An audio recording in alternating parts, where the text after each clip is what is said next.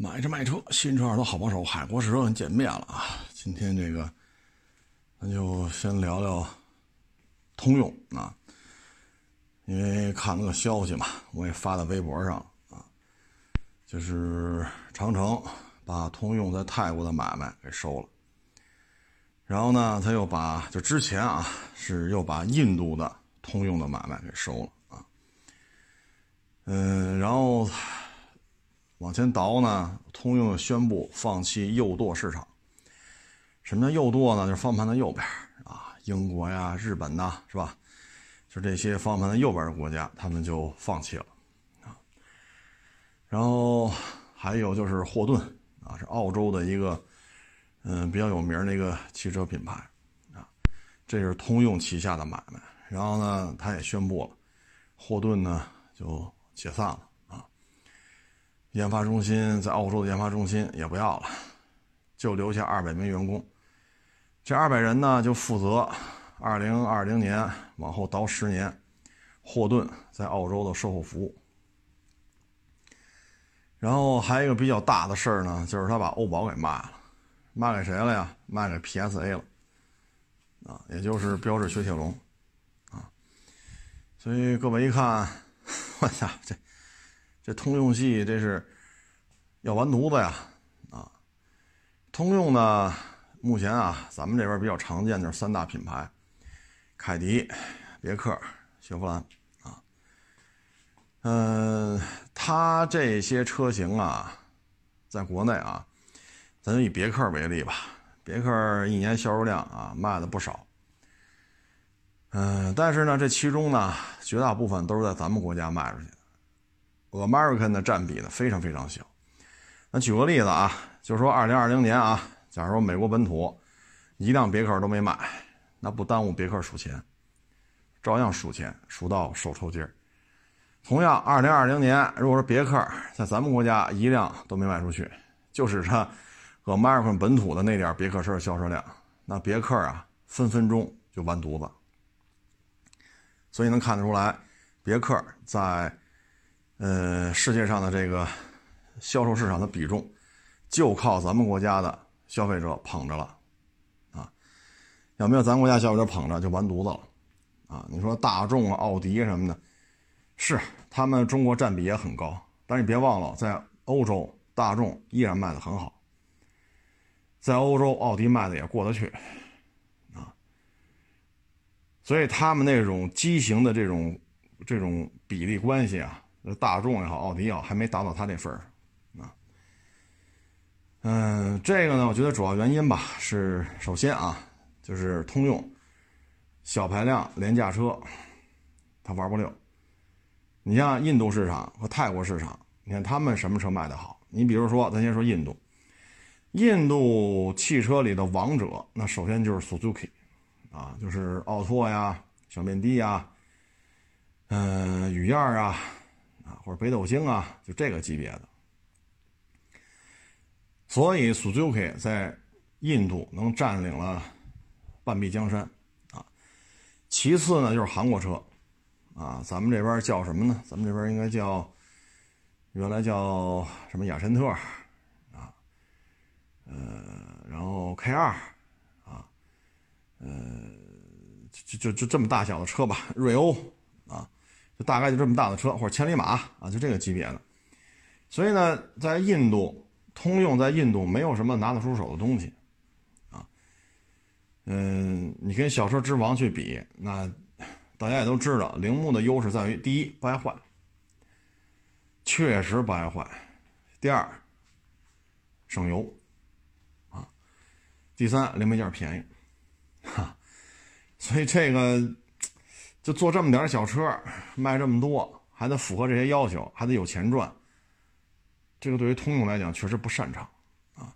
你说凯雷德啊，这种大尺码的车，他弄不了啊，就是 Suzuki 弄不了。但是呢，通用弄得了，可是这车他又没法卖到印度去，就别说那么大的了，君威啊，英朗。你这车拉印度去也不灵啊，人那边消费不起啊，是不是？你跟人家北斗星啊、奥拓、雨燕，就或者类似于 K 二这么大的车、千里马这么大的车，你这英朗还是大呀，还是贵呀，啊？那你说泰国啊？你说东南亚地区什么车卖的好？海拉克斯，啊，这种小皮卡，这个美国人说做大皮卡行。你比如 F 六五零，这够大吧？这这这。这迎面开过来，好家伙，这一拖车头啊，这这这怎么能算皮卡呢？这个，这玩意儿老美玩的转。但你看东南亚地区，奔跑者或者说穿越者啊，或者海拉克斯，这在他们那就叫大车。但是这种车对于老美来讲弄不利索啊。然后轿车什么卖的好啊？威驰、致炫、风范，或者说力威。啊这种车卖的好，啊，但这种车它也造不出来，啊，你像这英朗，这尺码占优势吧，三缸四缸自己都没弄明白，啊，而这个威驰也好，风范也好，力威也好，这些车非常非常受东南亚地区消费者的认可，很好卖，啊，很好。当然了，它那个可能跟咱这也略有不同啊，可能就不是那么完全一样。配置也有所调整啊，但是大概其实就这车，啊，所以这些车是人家所擅长的，是人家所能接受的，而大老美弄不了，所以东南亚地区的这个他就没法弄。他现在你看前日子啊，通用打海外市场的，拿谁去了？拿五菱旗下的车，挂上雪佛兰的标。啊出去去去去跟人干，但是说五菱这小面的，你去跟雨燕去跟北斗星相比，这车还是大，还是大，啊，所以呢，这个，哎，就真是没招了。对于通用来讲，真是没招了。他所擅长的大车，在 American 本土，也就是皮卡这个圈子里，还是纯种美国车在说事儿。比如说 F 幺五零。啊但是在美国本土，很多轿车也宣布陆陆续续就不玩了。你比如说金牛座，你比如说 CT 六，陆陆续续都宣布这车以后不再搞了。啊，为什么呢？它干不过凯美瑞，干不过雅阁，干不过天籁，啊，它干不过这些日系车，所以它索性就不玩了。所以在这种情况之下呢，这雅阁、天籁、凯美瑞，这不是说只在北美卖啊。包括雷克萨斯 ES，这些车在咱们国家你也能买着呀。那你北美你干不过，拉这边你就干得过了。所以对于他来讲，只能是收缩、收缩再收缩。现在认他这个的欧洲不太认，东南亚地区也不是太认，啊，至于说印度啊什么的，这这这也是。所以呢，只剩下北美。和咱们这边，啊，所以它现在就是多余的产业就是一个负担。你要霍顿，大家印象比较深的说霍顿，那就是多大多大排量，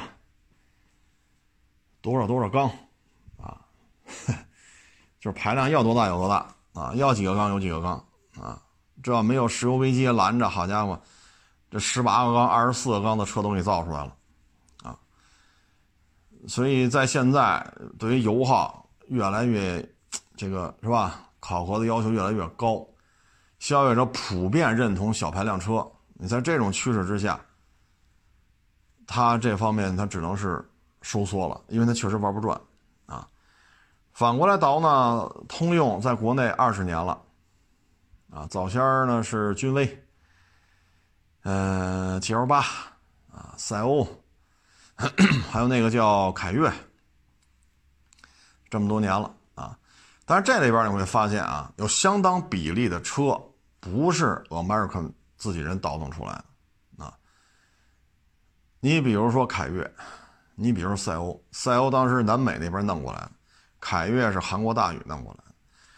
而韩国大宇啊，什么雪佛兰景程啊，啊，别克凯越呀，啊，陆陆续续，包括后来的克鲁兹啊，啊，呃，航空大宇在榨干了油水之后，这航空大宇也就歇菜了。所以头十年，基本上指着航空大宇在出一些比较适合咱们的车，啊，那后十年是指着谁呢？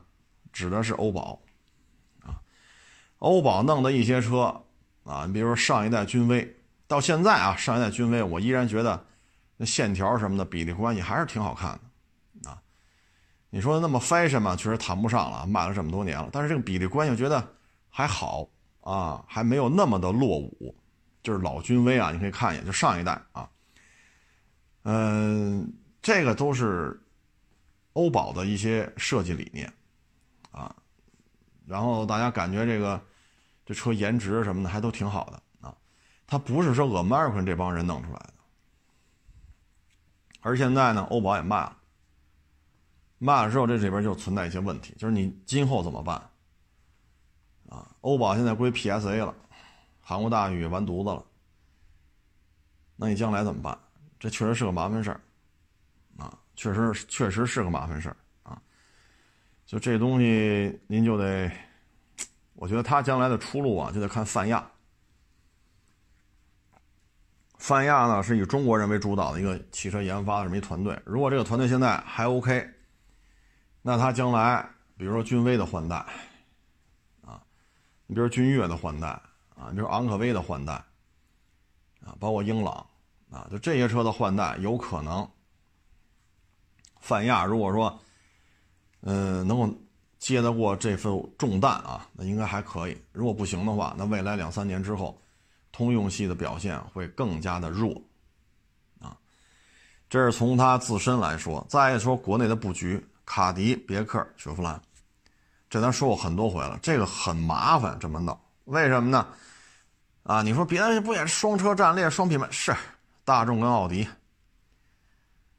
对吧？那 A 六也没降到说跟帕萨特、迈腾一个价吧？是不是这道理？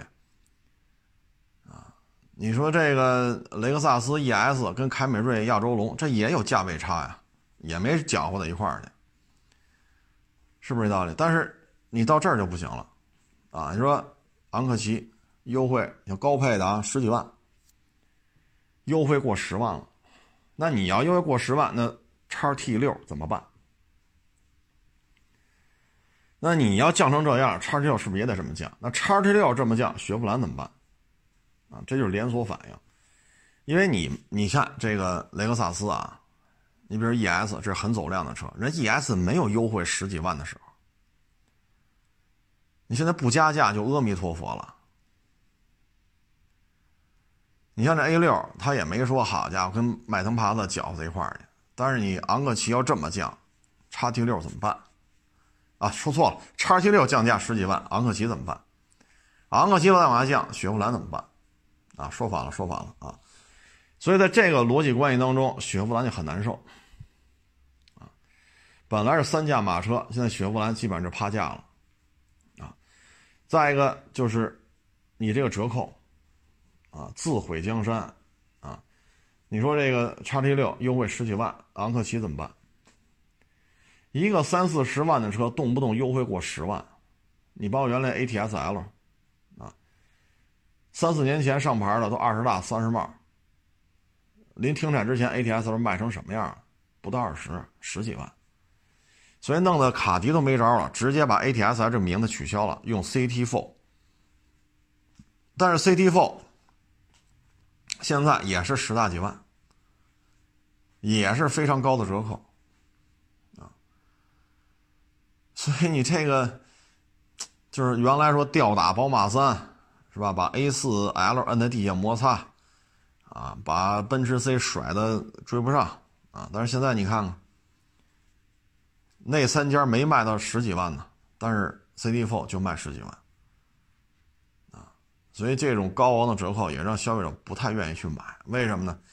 拉低了品牌的形象，啊，你看一说 A6，哟，三十多吧，就大家对 A6 的底线，就这车上完牌，三十多，对吧？A6 三十多。这是本能的反应啊！说我这不是，我这四十多大，我这五十多大哦，配置那么高呢哦，排量大哦。对吧？一说 A 六三十多包牌，没三十多万别买，最便宜的包牌三十多，这大家已经形成一个共识了。但是你卡迪你多少钱包牌？这别看指导价，店里聊去啊。所以这种巨大的伤害，啊，就就以叉 T 六压昂克旗，昂克旗压雪佛兰，你以这来算，自乱阵脚，啊。而且你看叉 T 六、昂克旗，包括雪佛兰、开拓者这哥仨，越贵的。卖的还略微多一点，越便宜的越卖不动。而你这仨加一块一个月销量还顶不上汉兰达一个月的。所以你再算这账，汉兰达一套宣传体系，对吧？一个经销商网络，一套市场营销就完了。但是你这仨车呢，三套宣传体系，请三波自媒体在这吹。然后三套经销商网络，因为卡迪店不卖别克，别克店不卖雪佛兰，雪佛兰店也不卖卡迪和别克，对吧？你得运营三套经销商网络，您这成本是不是要高了呀？那人汉兰达，咱甭说下一代，他说现款，那就是广丰啊，对吧？我吹就吹，就请一波自媒体清吹就够了。然后四 S 店建设、运营、维护的成本就这一套四 S 店体系。是二百家、三百家、四百家，我就这一套体系就够了。但以通用来讲，我得有一波人管理卡迪的四 S 店，我还得找一波人管理别克的四 S 店，还得找一波人管理雪佛兰四 S 店，三波人马。你说你怎么弄？所以你销量又没上去，你成本又比人高这么多，销量比人低很，仨加一块比不上汉兰达一个月卖。你说你这能挣钱吗？对吧？咱不用细分去了啊！到底你这毛利率多少？到底你纯利多少？到底你有多少四 S 店？到底你有多少是管理？咱不去算这细账，就大面一看，谁挣钱，谁不挣钱，很明显啊。然后咱就不说他了，咱就不说这个曾经的世界老大啊，咱说说这个造车新势力未来。未来啊，今年前九个月的销售量，芝麻开花节节高啊！然后前三个季度的销售量呢，跟去年一年的销售量差不多了。所以这个销售势头非常的好。它现在就俩车，ES 六、ES 八，而且都不便宜啊。特斯拉一降再降，未来跟这儿岿然不动，哎，销量还也往上涨。哈哈。这个 ES 六、ES 八，咱就不去说这车呀、钣金啊、漆面什么，咱不说这个了。啊，我给大家说一事儿啊，一个呢，我得管人叫大哥了啊，也认识有几年了。嗯，他呢买了一台 ES 八，这是一年前的事儿。来我这儿，他有另外一台车要卖给我们，然后就聊。我说：“您怎么买 ES 八呀？”哎呦，这车好啊，我很很认同他这企业理念啊。啊，我很认同，我认为这样企业有发展有活力啊。我说这赔的多，嗯，没事我认可的，我看好他。我为了支持他，我买了五十万美金特斯拉的股票啊，不是什么啊，未来的股票。哎呦，当时我一听完，我说那别聊了啊，五十万美金一乘七多少钱？加一未来 ES 八，好家伙，人这一张嘴这两件事儿打底四百万人民币出去了。啊人家特别认同，当然人家确实也不差钱儿啊。这国内这宅子也多，啊，呃，这这确实不是一般的工薪阶层或者是一般的高管，不是啊，这确实有钱啊。然后呢，到现在，啊，这未来的股票翻了若干倍了，啊，他现在这五十万美金的这个未来，去年这这个时候买的，那放到现在，那就是。北京二环里就可以挑宅子了，您喜欢几居室，你可以挑了，啊，不就十几万一平吗？您就挑去吧，啊，然后呢，我还就是也是十一假期，也是一网友跟我聊天啊，他们一个哥们儿在未来那儿做了一个经理啊，什么经理我就不说了啊，然后呢就买了是多少万美金呢？反正没有刚才那个那老哥买的多，但是也得是六位数，花了六位数的美金买的。买完之后，当时觉得，哎呀，这玩意儿挣钱不容易啊，别到时候赔了呀。当时还真是啊，真是夜不能寐。结果呢，现在再一聊，人家把那股票卖了，卖了之后一千多万，合人民币啊一千多万，人家现在买了一大宅子。啊，四环边上买一大宅子，所以这个东西我总结了一下啊，买未来的分三种人：第一种人认同这车和这理念，所以他买这车了，哎，属于未来车主；第二种人就是我认同这车，我也认同这企业，所以我买完车我又买了他的股票，啊，这是第二种人；第三种人，电动车我就不看好。最起码三五年之内我不看好，我也不买。但是我接触之后，我认同这个企业，这是最狠的。我根本就不消费你这车，我就买你几十万美金的股票。这一年下来，好家伙，四环边上一千多万人民币的宅子买了。啊，当时投进去也就是一两百万，啊，你说现在到什么程度了？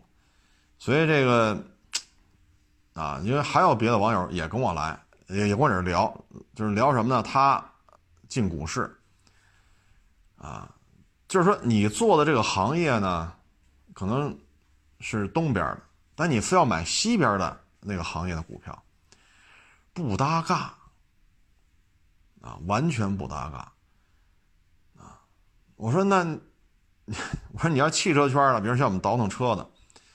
那你可以关注一下什么春风动力，对吧？未来，啊，如果红旗有红旗概念的这个，因为红旗卖的也特火嘛，这车有红旗这个概念的股票也可以关注，再一个呢，你像这个大航母啊，两栖攻击舰四万多吨的，说一下水一海试，你看看哪些股票跟它是有关系的，啊。他一旦说要下水了啊，一旦说要海试了啊，海试又成功了，这股票通常不能说绝对啊，通常都会往上抬。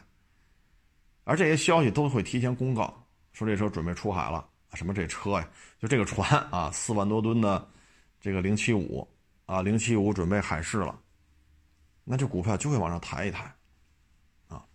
你包括今年底，呃，今年底可能够呛，明年吧，明年咱们那个。第三艘，也就是自己造的第二艘，大概是八万多吨的航母，也要成型了。那这个时候，你看这艘船是哪个，是吧？哪个股票的这个有直接关系？它也是肯定会涨的。当然我不说绝对啊，万一赔了你也别找我，我就说这事儿，你熟悉的你就这么干，你不熟悉的你就别这么弄。啊，你像春风为什么涨？春风就是它出了很多大排量。啊，二五零啊，四百啊，啊，等等等等等等，现在又出到幺二五零啊，然后今年可能够呛了，明年吧，就是基于 KTM 七九零的基础上，它要出春风八百 ADV 啊，所以你看它这车呀，真是，所以你看春风的股票就是在涨，涨得很厉害啊，它现在国内的摩托车已经从说，哎，我买一大幸福啊，这个。村里拉点猪肉到镇上那集市去卖，然后到镇上那集市，我再拉点什么酱油啊、醋啊，扯点布啊，是吧？弄点什么，呃，火柴呀、蜡烛、手电筒啊、收音机，我再回来再回村里卖。现在这个摩托车呀，这种属性啊，咱不能说没有啊。最起码你现在北京还有很多，比如说送餐的呀、送闪送的呀，啊，他们还在买这些一百呀、幺二五、幺二五零。啊，幺五零幺二五还一百，就这时候还在干这些事儿。当然了，已经从那种说，猪肉、鸡蛋、菜拉到镇上或者拉到区里边、市里边，然后换成这些工业制品，比如说布、手电筒、收音机，这这个已经换了。但是生产工作这个工具的这种身份还有。可是呢，现在越来越多就是娱乐型、娱乐化、玩乐型啊。而春风呢，恰恰出了大牌比较多。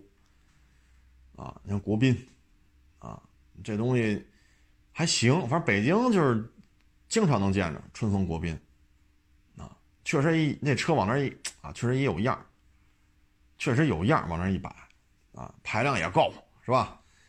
你再怎么弄，它也是个六五零，哈，所以你这跑起来的动力，这这是肯定不会说啊太肉了啊，这幺二五二五零不，这个毕是这个毕竟是六五零，它没有那么小，所以你看大排量摩托车春风卖的不错，卖的不错，不停的出股票就是涨。你看明年幺二五零要推向民民用市场，明年春风八百 ADV 基于 KTM 七九零型也要推出市场，那这股票它就得涨。幺二五零最大，国产的排量最大，钱江人自己标都标幺二零零，那又占一先机，我这排量最大，对吧？这这又得股票又得煽乎一阵子啊，所以我觉得买股票这个您还是找你熟悉的吧啊，你不能说好我这个。我这个是做这个餐饮业的啊，我非得买那个制药业的，对吧？或者说我是这个做服装的，我非得买那银行业的，你这差的太多啊！我觉得这还是做一些自己熟悉的吧，啊，你最起码你工作当中或多或少会接触到，然后这样的话，他的股票是可以买的啊。嗯，现在未来没在国内发股，未来要在国内发股，那也是疯涨，啊，因为美股已经疯了，哈哈，已经疯了啊，这挺有意思啊。所以你说买电动车都是狠人吗？不是，只买未来股票不买电动车的那才是狠人。而这这个现状吧，它是在疫情期间实现的，啊，今年的疫情大家也都清楚，没想到啊，未来能够逆势上扬。啊，成为咱们国家自主品牌当中非常亮丽的这么一个业绩报表啊，确实没想到，因为去年的时候很微呀，啊，去年很微，嗯，微到这个这个财务报表都没法看了啊，然后一堆骂他，啊，骂他圈钱呀，这个那那个这个，但是现在看，买了他股票的，那都挣了钱了啊。买了股票都发了财了，就你去年买的或者今年年初买的，你现在你都可以。如果买个几十万美金的话，那您真是像北京啊，说千万级的房子，你就可以挑一挑看一看。啊，你当时投进几十万美金，那现在说一两千万的房子，您就可以看了，哈 哈就就是这么粗暴，哈，就是这么简单啊。嗯，反正买股票这事儿吧，还是得。看清楚啊，看清楚，这个现在的经济形势啊，确实啊，很多行业呢收入都受影响。你包括这个今天不是开市了吗？很多老板也终于上班了啊。今儿有也有同行找我聊天了，一聊就是十一假期没收没卖啊，有的呢就玩去了啊，玩了八天；有的呢这假期呢就来。天天坚守，成交量零啊！像我这儿还行，我说了说半天，说我这儿这十一都卖不出去，还行啊！我这十一假期还卖了俩啊！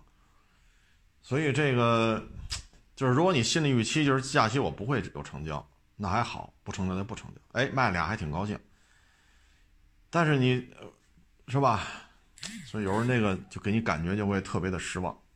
啊现在呢，包括我也跟一些大展厅的聊啊，原来就是室内的啊，七八十辆的，我也跟他们也沟通了一下，普遍来说就是收不着车啊，展厅里的车可能有三分之二啊，甚至四分之三都是空的，你是一点招没有啊。现在是什么程度呢？就是没有流动性，你像三四五六还比较多。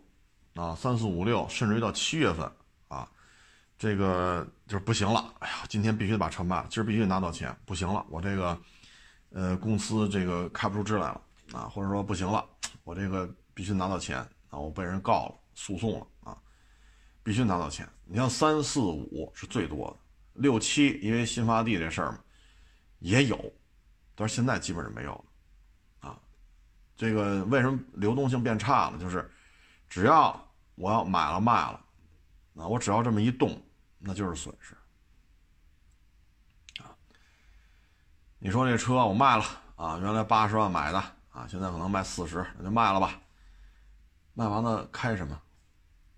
是我回笼资金回笼四十万，那我还得找个腿儿啊，还得买个车。再说我原来开八十万的车，你说我现在买一飞度，这也不好看呢，对吧？那就不卖了，不卖了，最起码还是一八十万的车，对吗？我这级别还是这级别啊。说不行了，真不行，被人告了，被人诉讼了，这个那真不行，那早就卖了，不管不顾的，必须拿到钱的，早就卖了。所以现在就到了一个僵持阶段，就是看不到太多挣钱的希望。年底了，啊，年底年初了，啊，这说这说你这一年没挣着钱，那我年底我这俩月打一翻身仗，那您这，你这概率接近于零啊，您这个，咱不排除有那个最后俩月哈挣的比一年都多的，不排除啊，但是大势已定，啊，或者说大势已去啊。所以很多人就算了吧。再一个，年底年初，通常啊，不是绝对，通常是你，你是合同到期呀，啊，或者说你做买卖这个房租是不是该续了呀？啊，那那这个时候很多人也开始琢磨了，我明年这买卖还开不开？啊，或者现在这单位效益这么差，收入下降了这么多，还在不在这儿干？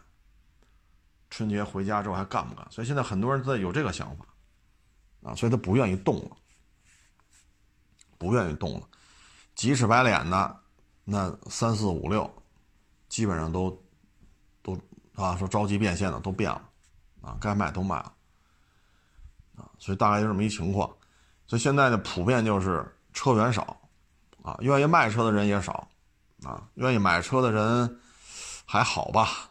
啊，还好，你看我就这么几辆车，十一假期还卖俩，没几辆没几辆还卖俩。嗯，所以这里边我觉着啊，可能，嗯，这种流动性差，对于这个没有控制好成本的，可能压力会特别大。啊，就像，就我原来老说嘛，一百百三十多万，原来我这就这么摆，你现在不这么弄了，啊，风险太高。啊，咱说句都不爱听的话，裤衩又哪儿又有传染病了，你怎么办？你摆三十多辆车，哈哈，回到高风险，现在谁敢拍胸脯说我们咱们国家再也不会有？谁敢拍着胸脯许这愿？没有人敢拍着胸脯，反而是中央那派了很多检查组，全国各地的去查，你们这儿具备不具备大规模核酸检测的能力啊？你们这个防护服？呼吸机储备够不够啊？如果去年就是像今年，今年今年春节那个，在你这儿发生，你有没有应变的能力？现在到处在检查，就怕天凉了啊！所以，嗯，这个行业现在就是这样僵持阶段。从我们来讲呢，收车也是，嗨，有就收着啊，没有呢也就没有啊，不较这劲啊，嗯。从消费者角度讲呢，就是动就是开销，不动就接着开着呗，对吧？你说有没有以小换大的？有，确实有。改善型的，啊，提升一下这个座驾的这个档次有啊。我这就是嘛，便宜的换一贵的，啊，因为人家挣着钱了，啊，嗯。但是大面上就就就是这状态，啊，大面就这状态。明年呢，反正看十一啊，各个行业都挺火的，旅游业、电影院啊、餐饮业、航空、铁路啊、加油站，哎呀，这个真是挺火爆的啊！卖门票啊，这这真都挣着钱了啊。嗯，就看吧，这个冬天，这个整个这个大的。基本面别再出现什么波动啊！反正我相信现在这个严防死守嘛，这个再像今年春节那样概率不大。大家也都有这个防范意识，都都折腾大半年了，都快折腾一年了，对吧？各种防护怎么做，口罩怎么弄，扫码啊，红码绿码，红码不让进，绿码让进，这大家都明白了啊。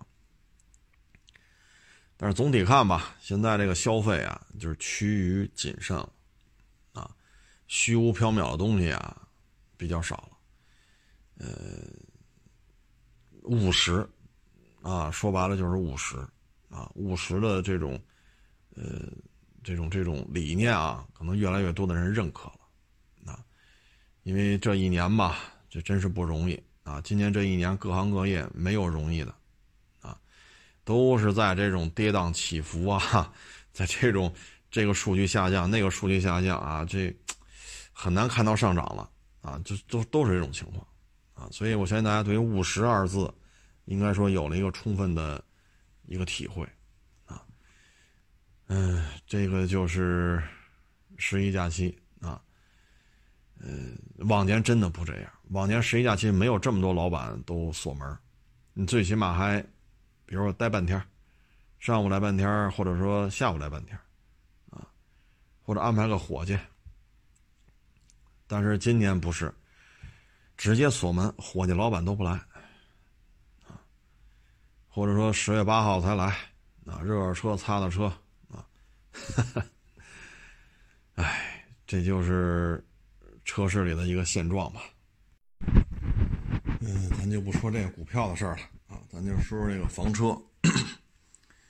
因 为，这有网友给我发一链接。这一房车，那我没看就是什么品牌啊，就一房车去参加碰撞实验，这一撞，好家伙，里边假人呐，真是，这个基本上要活下来的话，这个，这是为什么呢？就是房车啊，首先呢，它是在原有车型基础上改装的啊，这车里边会加很多的东西啊，你比如卫生间。啊，这卫生间呢，一般来讲是一个两用的，就是一个是卫生间，一个是洗澡，它一般是两用，二合一。再一个做饭，啊，你说你是生火做饭，是煤气炉还是说电磁炉，你得有这么一套东西，啊，然后你牵扯你要做饭上下水，啊，上下水牵扯到一个储水的问题，储水问题分两块洁净的，啊，可供使用的水和你用完了的这些。需要排放掉的水，而这些都是有重量的，啊，然后有的还要带发电机，然后什么桌椅板凳啊、锅碗瓢盆啊、刀枪剑戟呀、斧钺钩叉呀，啊，啊，唉，这最近这年底了，想买车人多啊，这又问呢，啊，说港口这有人给他报价了，陆巡四六八十啊，唉。就没法说，这就 真是没法说，管不了啊！我们既不能说你去买吧，啊，我们也不能说你别买，啊，因为他有那种人，就是我问海博士说了，海博士说你这报价你就是个骗子，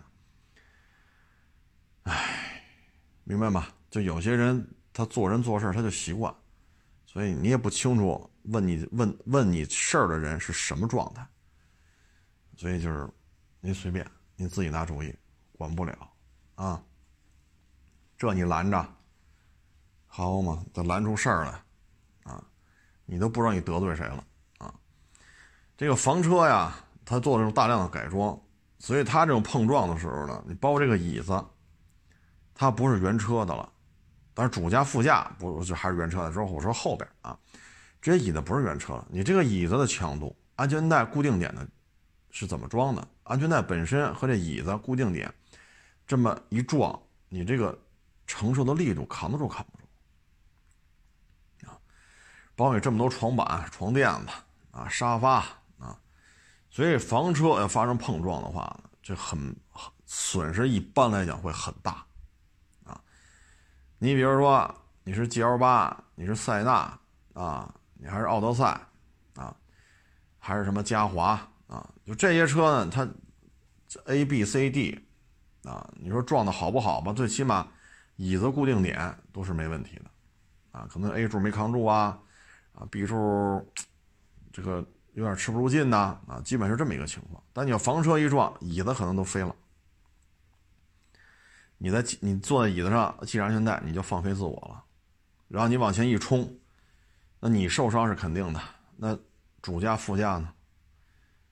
然后在满座舱里飞来飞去的这些电视啊、微波炉啊什么的，盘子碗呀，这哎，这太危险了啊！所以我觉得房车开是没有问题的，就是体会一种生活方式啊，以以另外一种体验的这种状态去饱览祖国大好河山，这都没问题啊。但是这个确实要注意啊，它一旦发生碰撞，很多问题就跟你买一塞纳、买 G L 八完全不是一概念。哎，所以这里边可能受到伤害会很大，啊，所以房车这个呢，还是提醒您，啊，您要是说我就要带着一家子人出去玩怎么办？您可以买一 G L 八，你也可以买一塞纳，啊，或者将来等等明年的这个国产嘉华啊，什么带腿托啊、通风啊、加热、按摩呀，你要做一些家庭化出行的这种准备呢，你可以准备一些，比如说毯子，啊，比如说凉。感觉凉，那盖个毯子，啊，然后准备一个车上的一些小的垃圾桶，啊，里边套上塑料袋，这个第二排、第三排你都备上，有什么吃剩下的这些东西直接扔里边就完了，啊，你可以在后备箱里边，在第三排座后边，你准备一个固定好的这些暖水壶啊，啊，或者说你放好了，这东西不会跑来跑去的，这暖水壶放在第二排或者第三排固定好啊。哎呀，真是没想到啊！对不住了，各位，这么晚了还这么多电话，哎呦喂，对不住了，对不住了啊！这个没招啊，八个手机啊，你这，哎，只要你电话不关，就老有打进来的，嗯，行了，这个也谢谢大家捧场啊，嗯，咱也不多聊了，因为撂完电话我都忘了说到哪儿了。谢谢大家支持，谢谢大家捧场啊！欢迎关注我新浪微博“海阔试车手”微账号“海阔试车”。